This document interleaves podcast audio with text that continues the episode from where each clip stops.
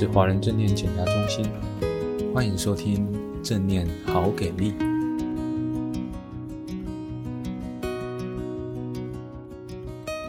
你好，我是咨商心理师孙洁灵，今天要跟大家继续聊聊害怕犯错这件事情。你会不会因为很害怕犯错而变得畏畏缩缩，内心充满恐惧不安呢？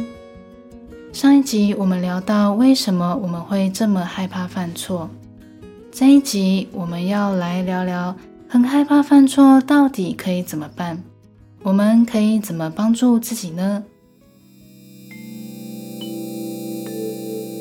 我们可以分成两个部分来聊聊，一个是实际上没有真实的错误发生，已经是一种很自然的惯性反应的害怕。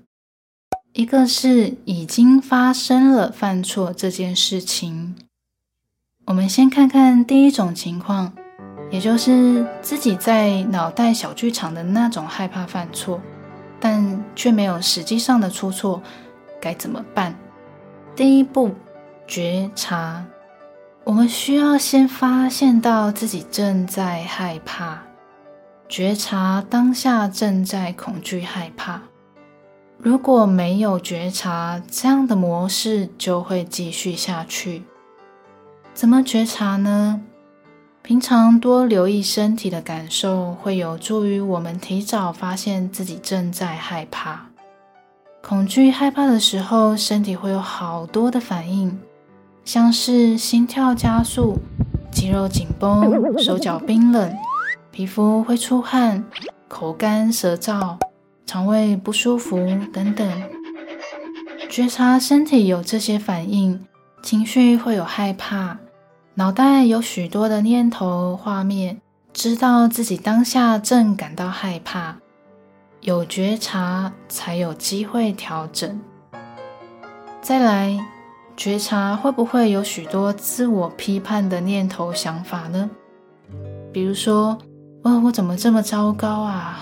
怎么又这样子？怎么这么胆小？等等，觉察到之后，不需要去打压这些念头，但也不需要跟着他们走。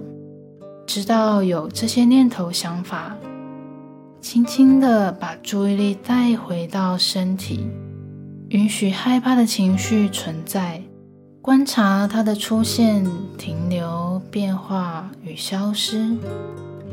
温柔的对待这份害怕，理解它其实是过去发展出来的生存策略，也谢谢它。当情绪比较平静之后，再观察心是怎么被勾起害怕的感受，是怎样的情境脉络跟条件导致出现了害怕。比如说，只要看到老板皱眉头，就会开始担心自己是不是哪里做不好了啊，又要被骂了。仔细探究，这很可能是源自于过去小时候曾经犯错的时候，先看到父母皱眉头，接着就被打、被骂。觉察到之后。知道老板是老板，老板不是父母。老板的皱眉可能有很多因素，脑中的小剧场是一种念头想法。我们慢慢练习区分，想法只是想法，不一定等于事实。人生的痛苦可以少很多哦。有一个很简单的练习会很有帮助。就是拿一张纸来把它分成三栏，第一栏是情境，第二栏是想法，第三栏是客观事实，把它写下来。以刚刚的例子，情境就是看到老板皱眉头，想法就是是不是我哪里做不好，又要被骂了。客观事实就是没有发生嘛。也就是担心的事没有发生，这帮助我们清楚看到，想法真的就只是念头想法，它是一种心理的活动现象，它不见得是事实。那如果真的自己已经犯了错，该怎么办呢？我们需要先知道一件很有意思的事情：老祖宗的大智慧《易经》告诉我们，当我们犯了错，会感到惭愧、后悔。我们能够去承认错误、改正错误之后的局势，就会朝向吉凶祸福的吉哦。相反的，如果我们犯错了，不会感到后悔，也不承认过错，只想否认、掩盖、问过是非，那么接下来的局面就会朝向凶的方向发展喽。这告诉我们，犯错就是承认错误，并且改过，不再犯就好了。那为什么有些人会死都不认错，拼命的找各式各样的理由跟借口掩盖自己犯的过错呢？这背后的原因其实有很多，但是有一个很核心的原因，就是这样的人其实是很没有自信的。内心是非常自卑的，一旦承认错误，就会有种自己很不好的感觉，没有办法承受，所以拼了命想要去逃避这种感受。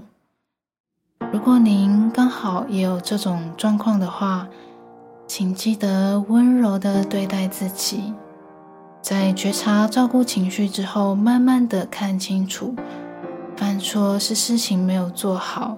不代表是整个人的问题，这部分可以参考一下上一集的内容哦。当我们觉察这些，从自我批判往后退一步，才有能量跟力气看清楚到底是怎么犯错的，是怎么样的条件脉络导致错误的发生。举个例子，职场上报表的数字错误了。这也许是当初在计算的时候专注力不够，有可能是那时候太疲惫了。那要减少这样的错误发生，反而是需要好好照顾自己的身心，提升专注力，这样才是根本在检讨犯错以及改进错误，而不是一味的在责难自己。这一集分享了很害怕犯错可以怎么办，可以怎么帮助自己。我们都是从犯错中学习成长的，犯错并不可怕，改过就好了。今天的分享就到这里喽，谢谢大家的聆听，祝福大家平安、健康、智慧、快乐。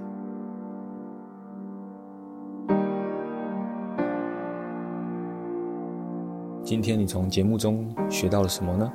如果喜欢我们的节目，请帮我们追踪、分享、加五星好评。往下滑，点选留言连接，每一个留言我们都会看的。敬请期待下一集的精彩内容喽！祝你有一个还不错的一天，我们下次见。